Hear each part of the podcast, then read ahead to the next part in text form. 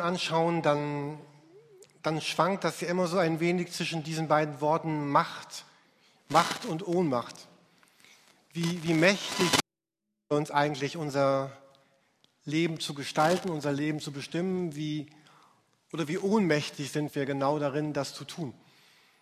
Gerade wenn man sich so die letzten Wochen anguckt mit den Nöten in der Welt und den Kriegen und abgeschossenen zivilen Flugzeugen und jeder von uns denkt, daran hätte ich auch sitzen können. Man will ja nicht, man fliegt von Holland nach Niederlande nach Australien. Das ist ja nun nicht, dass man denkt, man fliegt in ein Kriegsgebiet oder man setzt sich irgendwelchen bedenklichen Situationen aus. Das will nicht, das piept. Das hatten wir gestern auch schon bei der Hochzeit.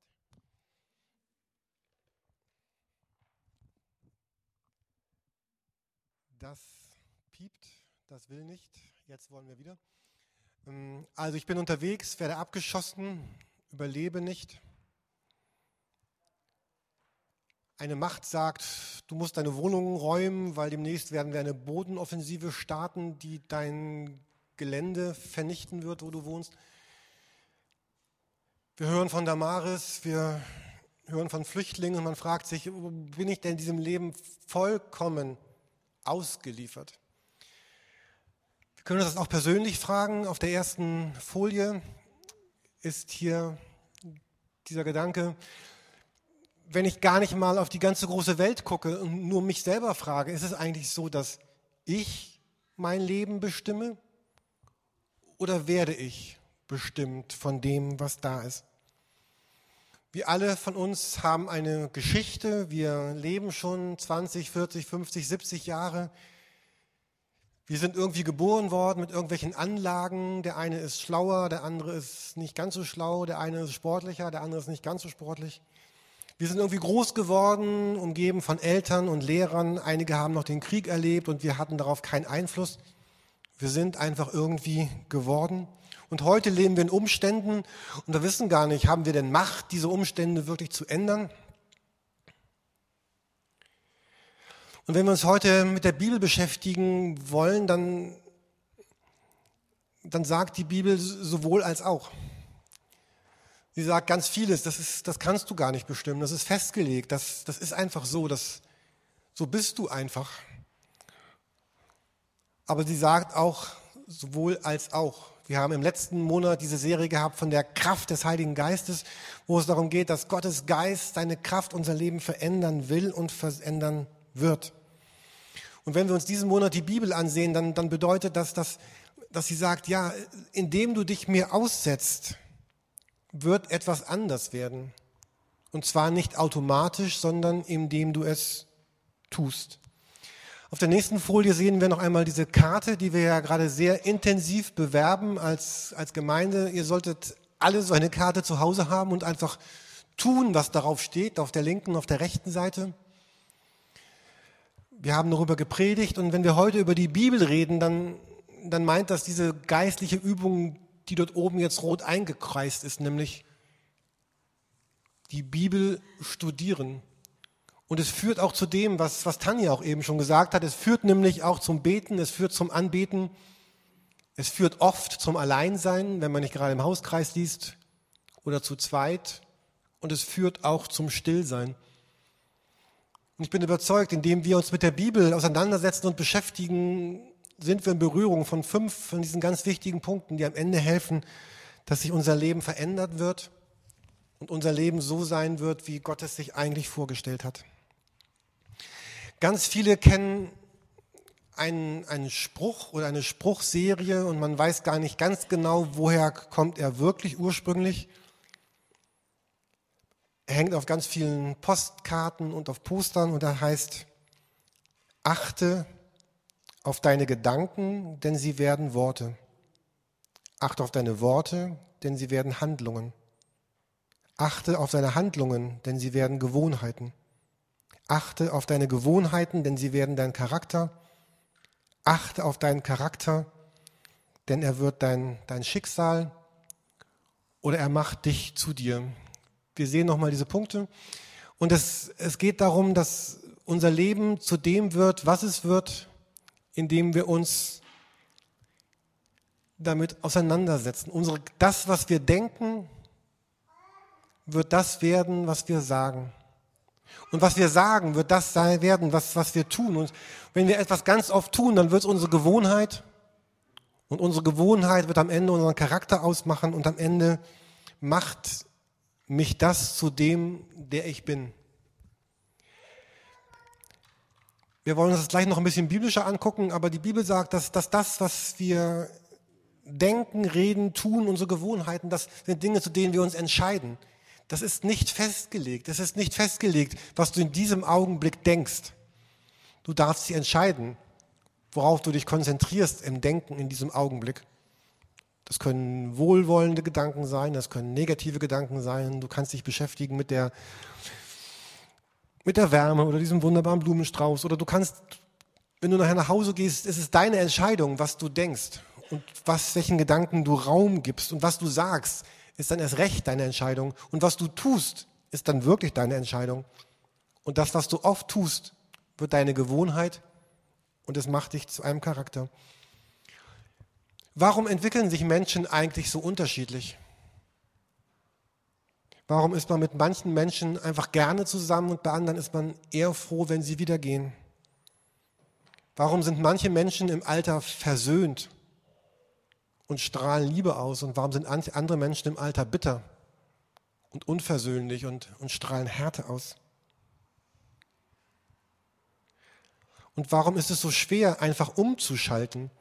Ich bin überzeugt davon, dass wir können nicht aus diesem Gottesdienst herausgehen und sagen, ich ändere jetzt mein Leben und es wird alles anders werden, sondern es wird erst dann anders werden, wenn wir über eine lange Zeit anders gedacht haben, anders gesprochen haben, anders gehandelt haben und neue Gewohnheiten gefunden haben. Und warum ich Bibel lese, weil, weil Bibel mir deutlich macht, dass ich nicht Spielball des Lebens bin, sondern dass, dass, dass, dass es auch meine Chance ist, aber auch meine Verantwortung, mein, mein Leben zu prägen, mein Leben zu bestimmen. In der letzten Zeit hatten wir so zwei Beispiele rund um äh, eine unserer Töchter.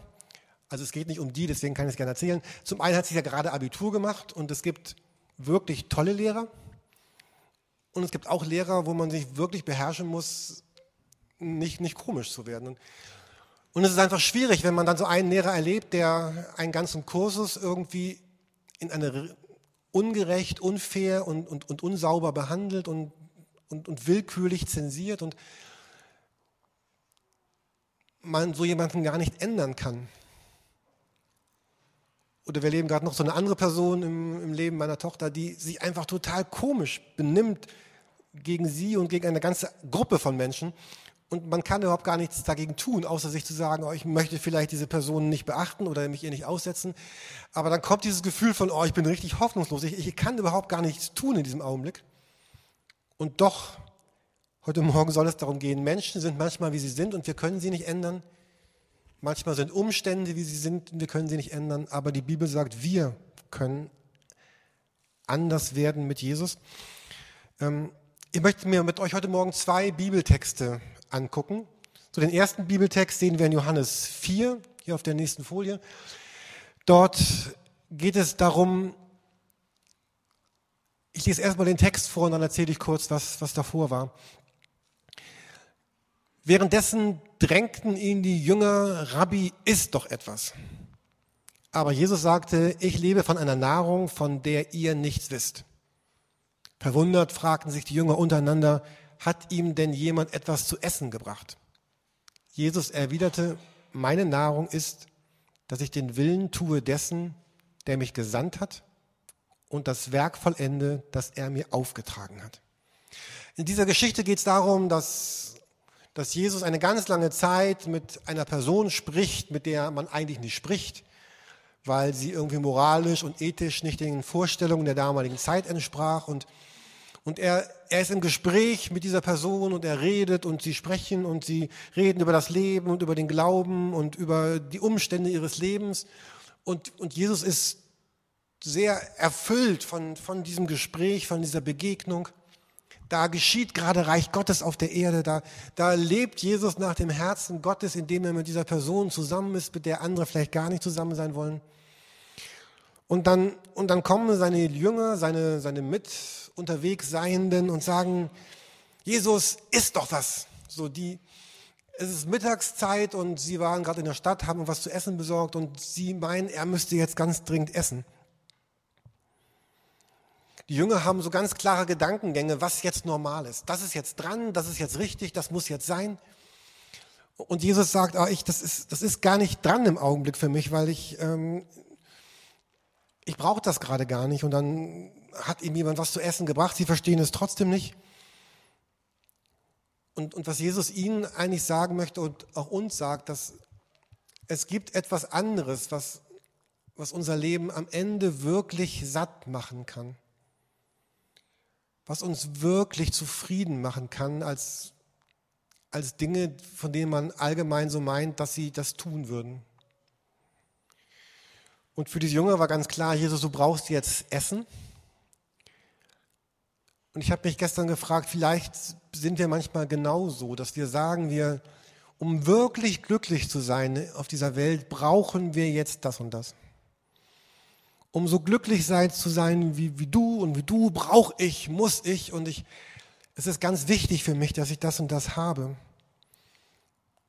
Und es ist ja auch nicht verwerflich, dass man essen möchte oder dass man essen sollte. Und Jesus spricht sich auch gar nicht gegen das Essen aus, aber er sagt, über, über dem, was so normal Leute sagen, was dich glücklich und froh und zufrieden und satt macht, gibt es noch was ganz anderes, was dich satt macht. Das Sein bei Gott, das Sein in Gottes Willen. Und wenn wir heute Morgen über die, die, über die Bibel sprechen, dann dieses Sein bei ihm dort in der Bibel. Einmal sagt Paulus, stellt euch nicht dieser Welt gleich. Und ich, ich bin überzeugt, dass er damit nicht zuerst so Äußerlichkeiten meint, wie welches Auto darf man fahren, wie darf man sich kleiden, wie sollte man Fernseher haben oder nicht, sondern es geht um, um diese inneren Werte. Es geht um das, was, was mein Leben letztlich prägt und ausmacht. Und für die Jünger war es ganz klar, wenn du Essen hast, Jesus, dann bist du froh und glücklich und zufrieden. Und Jesus sagt, es ist etwas ganz anderes für mein Leben wichtig. Er sagt, ich möchte Teil von etwas Bedeutendem sein, von etwas Wichtigem sein. Er sagt, wenn ich das tue hier in dem Vers 34, meine Nahrung ist, dass ich den Willen dessen tue, der mich gesandt hat und das Werk vollende, das er mir aufgetragen hat. Jesus sagt, wirklich, wirklich satt im Leben werde ich dann, wenn ich mich bei Gott aufhalte und das, und das tue, was, was ihm wichtig ist, was, wozu ich da bin. Ich hatte euch vor ein paar Wochen schon mal dazu äh, herausgefordert und ich würde es gerne nochmal tun. Ähm, nehmt euch doch zu Hause mal einen, einen DIN A4-Zettel oder DIN A3, wenn ihr viel schreiben wollt, aber DIN A4 reicht bestimmt. Und schreibt doch mal oben drüber meine Bestimmung oder warum ich auf dieser Welt bin. Und dann, und dann schreibt doch mal auf, wirklich aufschreiben, was ist eure Bestimmung? Wofür seid ihr da? Und jetzt nicht so allgemein, dass diesen Zettel jetzt jeder nehmen könnte, sondern ruhig auch gerne etwas konkreter. Wozu ist Jürgen Oppenheim da? Wozu ist Manfred Buchhorn da? Und jetzt könnten wir alle Namen durchgehen. Schreibt euren Namen oben drauf und, und schreibt doch mal auf, wofür ihr da seid. Ich hatte das vor ein paar Wochen anders gesagt, dass ihr, dass man sich diese Lebensuhr aufmalen kann. Vielleicht waren einige da und schreibt mal euren 70. Geburtstag oder euer 90. immer so einer, der kommt irgendwann demnächst auf und sagt, was, was sollen Leute an diesem besonderen Tag, was sollen Leute an diesem besonderen Tag von euch gesagt haben? Für manche ist das vielleicht gar nicht mehr so weit oder manche sind schon 75, dann nehmt euch die 95. Was sollen Leute von euch gesagt haben? Was, wenn sie damit die Wahrheit sagen? Was, was soll euer Leben ausgemacht haben? Was wollt ihr erlebt haben?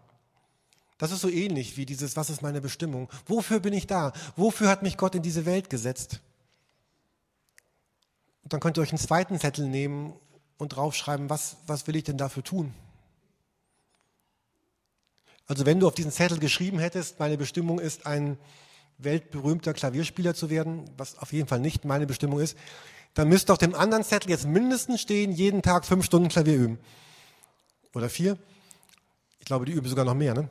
Ähm, aber dort werden ja auch ganz viele geistliche Dinge stehen. Was, was denkt ihr, was ist deine Bestimmung, für die Gott dich geschaffen hat, für die Gott dich in diese Welt gesetzt hat? Und dann kannst du auf diesen anderen Zettel schreiben, was du glaubst, was du tun könntest oder was dir helfen könnte, dieses Ziel zu erreichen, weil es wird nicht automatisch funktionieren. Es geht um das Was hat Gott mir gegeben und wie will ich das leben. Und es geht dann am Ende darum, womit füllst du eigentlich deine Gedanken? Ich hatte in der letzten Woche so ein Erlebnis mit mir, das fand ich nochmal ganz aufrüttelnd. Also ich, ich höre ab und zu mal ganz gerne Hörbücher. Also meine Frau weiß das auch schon und meine Kinder hören die dann auch. Ähm, ich höre Hörbücher. Jetzt hatte ich gerade ein Hörbuch, genau, Ralf grinst, weil er hört auch ständig Hörbücher. Ähm, jedenfalls hatte ich so eins, das war richtig spannend und es hat mich richtig entwickelt, also so, mich hat mich richtig gepackt. Wie geht denn die Geschichte meines Helden in diesem Hörbuch weiter? Und ich habe dann schon gemerkt, dass ich morgens schon aufwachte und mich fragte, oh, wie geht's wohl mit diesem Helden weiter? Und dann habe ich dann beim Fahrradfahren zum Arzt Hörbuch weitergehört und beim Spülmaschine ausräumen habe ich auch Hörbuch weitergehört. Und irgendwann habe ich gedacht, meine ganzen Gedanken kreisen darum, wie es diesem Helden in diesem Hörbuch weitergeht. Und, ah, und dann dachte ich, irgendwie ist das, klar ist ja Urlaubszeit, kann man mal machen, aber irgendwie, irgendwie ist das doch schwachsinnig. Ähm, also nicht, weil ich glaube, dass Hörbuch hören irgendwie unmoralisch wäre oder schlecht oder jetzt vielleicht hörst du keine Hörbücher, vielleicht liest du Bücher oder du bist jemand, der Fernsehserien guckt. Äh, ich habe gehört, verbotene Liebe hört auf oder was immer ihr sonst so, was immer ihr sonst so guckt oder, oder vielleicht sind es auch ganz andere Sachen. Vielleicht sind es die Gartenzeitschriften oder die Urlaubsprojekte oder die Preisentwicklung von Apple-Produkten bei Saturn oder dein neuer BMW oder Mercedes, wo er sich gerade günstig entwickelt oder schöner Wohnen. Es ist egal, was, was diese Themen sind, von denen, mit denen wir morgens aufwachen und die unseren ganzen Tag beschäftigen. Und ich glaube nicht, dass, dass all diese Dinge verwerflich sind. Es ist, es ist total okay, Hörbücher zu hören. Es ist okay, Gartenzeitschriften zu haben, Urlaubsprospekte zu lesen, Apple-Produkte zu kaufen, ein Auto zu haben und schöner zu wohnen. Aber wenn das anfängt, mein, mein Denken so zu bestimmen, dass, dass das so die, die Mitte oder mein berufliches Weiterkommen oder die Anforderungen in meiner Schule, in meinem Sportverein, in meiner Firma, in meinem Betrieb, wenn das anfängt, mein, mein Denken und mein Leben zu prägen und zu bestimmen, dann, dann füllt das, dann füllt das uns. Und dann deswegen ist diese Frage gar nicht so, äh, gar nicht so unsinnig von den Jüngern. Hat ihm denn jemand anders etwas zu essen gebracht? Hat uns denn jemand anders etwas zu essen gebracht? Etwas, das wir essen, unsere Gartenzeitschrift, unser Hörbuch, unsere Arbeitsstelle, unsere Familie. Und ich möchte das noch einmal ganz, ganz deutlich sagen. Es geht mir nicht darum, was ist moralisch gut und was ist schlecht. All die Dinge, die ich aufgezählt habe, sind ja nicht verwerflich. Sondern am Ende geht es darum, was wird mein Leben gefüllt haben. Und ich habe gemerkt, plötzlich kreisten meine Gedanken um die Heldenreise meines Helden in meinem Hörbuch. Und dann habe ich einfach gesagt, stopp mal jetzt. Und dann habe ich beim Spülmaschinen ausräumen und Fahrradfahren dann, dann angefangen, mal wieder meine Bibel-App zu hören und ähm, habe dann auf einmal Prophet Hosea gehört, den ich seit, seit Jahren nicht mehr gelesen hatte und Letzte Woche haben wir einen kleinen Videoclip gesehen über Hosea und plötzlich drehte dann sich dann mein Denken um, um Hosea und beim Spülmaschinen ausräumen letzte Woche habe ich dann diesen Text gelesen, dachte ja, das ist ja genau äh, gehört, dachte ja, das ist ja genau der Gedanke, um den es geht an diesem Sonntag. Bibel prägt und Bibel füllt und Bibel ist das, was mich satt machen darf oder satt machen kann. Aber es liegt an meiner Entscheidung. Ich möchte euch gleich einen, einen weiteren Bibelvers zeigen. Ich habe hier so ein, ein Band mitgebracht. Äh, also ich mag ja keine Quizze, aber wenn man so ein Quiz machen würde, was wäre eine Bezeichnung für dieses Band hier? Bitte? Ja, so gibt es Terraband und flexibles Band, aber ich brauche jetzt eine ganz bestimmte Beschreibung für so ein Band. Gummi, ja, noch ein anderes oder? Ja, es ist blöd. Ne? Also oder wenn, oder wenn man so Übungen macht, wie, wie würde man das nennen in Deutschland? Gymnastik genauso. Also ich mag eigentlich keine Fragen, wo es nur eine, richtige, wo es nur eine richtige Antwort gibt. Aber in diesem Fall gab es nur eine richtige Antwort, weil das hier ist ein Gymnastikband. In diesem Augenblick, weil ich so begeistert war, dass ich dieses Wort Gymnastik äh, letzte Woche in der Bibel gefunden habe. Ähm, das kommt nämlich an, in einigen Stellen im, im Neuen Testament vor. Und ich möchte uns mal eine von diesen Stellen zeigen und auch dann gleich sagen, wo das Wort Gymnastikband davor kommt. Hebräer 5.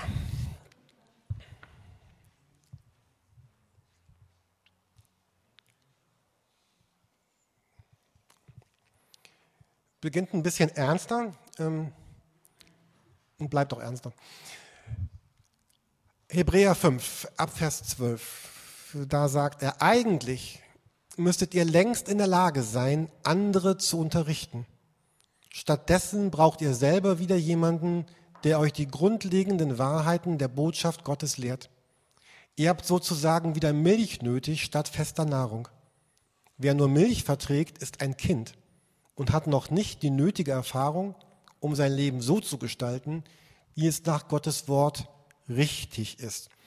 Also in diesen beiden Versen geht es zunächst einmal darum, dass, dass hier der Schreiber sagt, es geht im Glauben darum, irgendwie groß zu werden, also erwachsen zu werden. Nicht immer davon abhängig zu sein, dass andere einem sagen, was richtig und was falsch ist und zu sagen, oh, ich kann nichts tun, wenn, wenn du mir nicht sagst, was richtig ist, sondern es geht darum, groß zu werden, jetzt ohne überheblich zu sein. Es geht darum, reif zu werden, ohne irgendwie arrogant und losgelöst zu sein. Aber ich soll irgendwann dahin kommen, dass ich nicht mehr jemand bin, der immer nur nehmen, nehmen, nehmen, nehmen muss, sondern dass ich bin jemand, der, der gibt. Der das weitergibt, was er erlebt und erfahren hat. Und dann sagt er, wie man denn erwachsen und groß wird. Und dann heißt es in Vers 14, feste Nahrung hingegen ist für Erwachsene, für reife Menschen also deren Urteilsfähigkeit aufgrund ihrer Erfahrung so geschult ist, dass sie imstande sind, zwischen Gut und Böse zu unterscheiden. Und in dem ganzen Text geht es ja auch um Botschaft Gottes, um Gottes Art. Und es geht also auch um, um Bibel, um Gottes Wort. Und hier heißt es, feste Nahrung ist für Erwachsene, für reife Menschen deren Urteilsfähigkeit aufgrund ihrer Erfahrung geschult ist. Warum ich Bibel lese? Um genau diese Erfahrung zu gewinnen. Wenn man sich die griechischen Worte anguckt, die hier stehen, dann das Wort, was hier für Erfahrung steht, ist ein Wort, das heißt Exis. Das kennen wir aus Exercise, Exercising, also Übungen. Äh, wer sich an seinen Englischunterricht erinnert als Exercise Book mit den vielen Übungen, wo man so ganz viel reinschreiben durfte.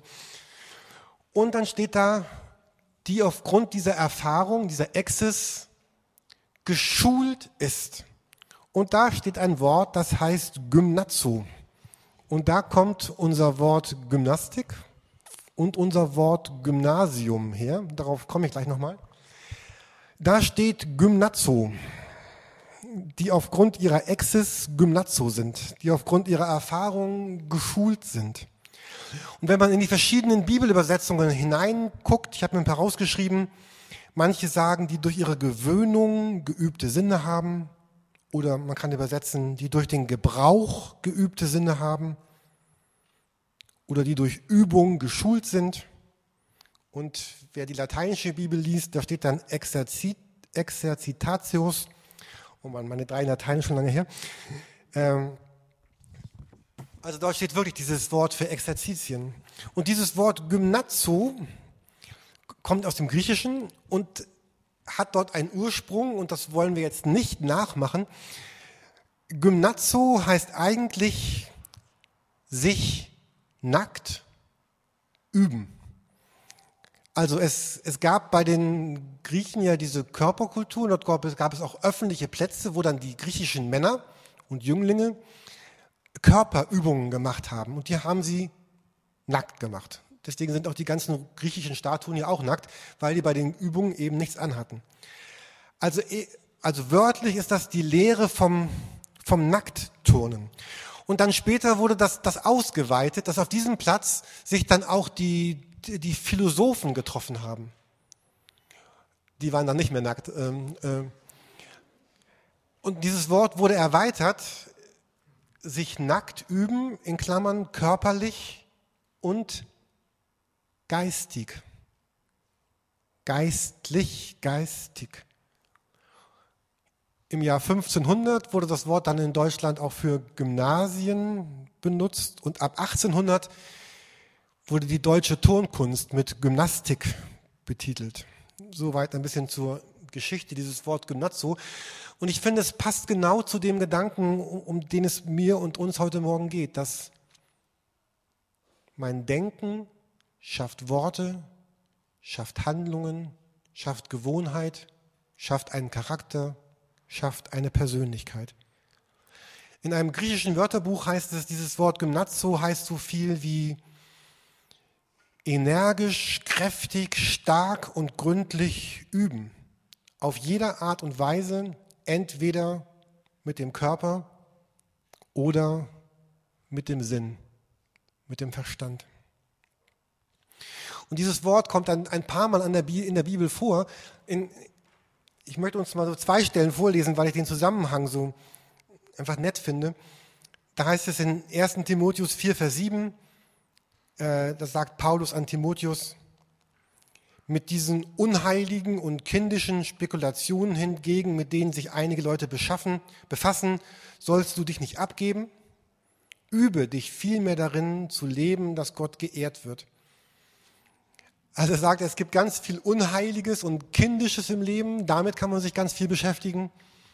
Oder ich kann das einüben, Gymnazo, so zu leben, wie Gott uns das eigentlich vorstellt. Und es bedeutet, es kommt nicht von selbst. Es ist nicht einfach morgen da, sondern wir, wir üben das ein. Oder eine andere Stelle in 1. Petrus 2, Vers 14 ist auch ziemlich deutlich. Da werden Leute kritisiert, das heißt, ihre Augen halten ständig Ausschau nach einer Frau, die bereit ist, sich mit ihnen einzulassen. Also geht es um Erotik, Sexualität und sowas. Ständig sind sie, auf der, sind sie auf der Suche nach Gelegenheiten zu sündigen. Wohl trainiert in Besitzgier suchen sie Menschen zu ködern, die im Glauben noch nicht fest sind. Hier heißt es, Menschen sind wohl trainiert in Besitzgier. Oder andere Bibeln übersetzen, das sind Menschen, die sind geübt in Habsucht. Eine andere übersetzt es, Habgier ist ihre zweite Natur. Und das ist ein Beispiel dafür, dass dieses Wort Gymnazo auch ganz andersrum eingesetzt werden kann. Und es bedeutet, das, was ich übe, das, womit ich mich beschäftige, das, was ich trainiere, das wird meine zweite Natur. Und wenn du am Ende des Lebens ein verbitterter Mensch bist, dann hast du die letzten 30 Jahre geübt, verbittert zu sein und hart zu sein und das halbe Glas zu sehen und den Fehler zu sehen. Und wenn du am Ende deines Lebens ein Mensch bist, der, der mild und weit und barmherzig und freundlich und liebevoll ist, dann hast du die letzten 30 Jahre, 20 Jahre geübt, trainiert, Gymnazo gemacht, Gymnastik in den Gedanken. Du bist der geworden, der du geworden bist. Und noch so, ein, in einem Wörterbuch wird dieses Wort Übung auch beschrieben mit, und das mochte ich so sehr, es wird dann am Ende ein Besitz. Das, was ich übe, wird etwas, was ich dann besitze, was ich habe. Und ein Buch sagt, es ist eine Kraft, eine Kraft, die erworben ist durch Übung. Ich kann in meinem Leben eine Kraft erwerben, ich kann eine Kraft bekommen, ich kann mir eine Kraft beschaffen durch Übung. Also ich komme zum Abschluss, meine letzte Folie für heute Morgen, die das so ein wenig zusammenfassen soll. Es füllt mich das, womit ich mich beschäftige. Und deswegen möchte ich jemand sein, der sich mit der Bibel beschäftigt, der sie liest, liest, der sie hört als Hörbuch, der sich ihr aussetzt, weil die, die Umge Umverwandlung, die Gestaltung, das Neuwerden eines Menschen, dein Neuwerden, geschieht nicht automatisch, sondern ist eine Mischung von dem, womit du dich beschäftigst. Eine Mischung davon, dass du von Gott total und herzlich geliebt bist dass Jesus dir nah ist, dass der Heilige Geist dir Kraft gibt und dass wir gehen, dass wir Schritte tun, dass wir verzichten, dass wir uns einschränken.